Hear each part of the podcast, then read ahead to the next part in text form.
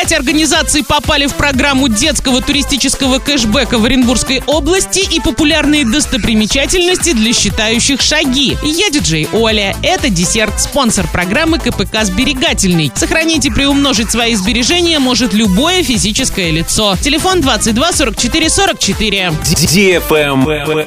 News. В Оренбургской области всего пять организаций детского отдыха попали в программу детского туристического кэшбэка. Речь об оздоровительных лагерях «Березки» в Оренбурге, «Самородово» в Оренбургском районе, «Солнечная горка» в Гае, а также о спортивных оздоровительных лагерях «Лукоморье» в Новоорском районе и лагере «Ленок» в Ясном.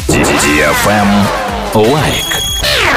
Гивище 5.0 от DFM Орск близится к финалу. Главный приз iPhone 12 Pro Max. Заходи в Инстаграм собака Орск, нижнее подчеркивание тут и участвуй в ежедневном розыгрыше. Общий призовой фонд более 400 тысяч рублей. Для лиц старше 12 лет. На правах рекламы генеральные партнеры. Ковры Новоснецова, ресторан Кармен, такси Максим, турбаза Простоквашино, магазин Автодикс, кооператив Сберегательный, велоцентр Лимпопо, агентство недвижимости Димона, ООО Юрист 36 37 38, магазин техники Apple Ребро, летнее кафе Мята. Travel Guide. Эксперты составили список популярных мировых достопримечательностей для активных туристов, считающих шаги. Специалисты проанализировали, сколько шагов придется сделать при посещении 20 международных памятников. Либо для того, чтобы пешком достичь вершины здания, либо чтобы подняться до самой высокой обзорной площадки. Первое место занял небоскреб Бурдж-Халифа в Дубае. Для его покорения нужно сделать 2909 шагов. На втором месте Всемирный торговый центр в Нью-Йорке 2226 ступеней, открытых для любителей лестниц. Также более 2000 ступеней придется преодолеть, чтобы подняться на Уиллис Тауэр в Чикаго и телебашню Минара Куала-Лумпур. На пятом месте оказался Си-Эн Тауэр в Торонто 1776 ступеней. Шестое место заняла Останкинская башня в Москве. Для восхождения на нее понадобится сделать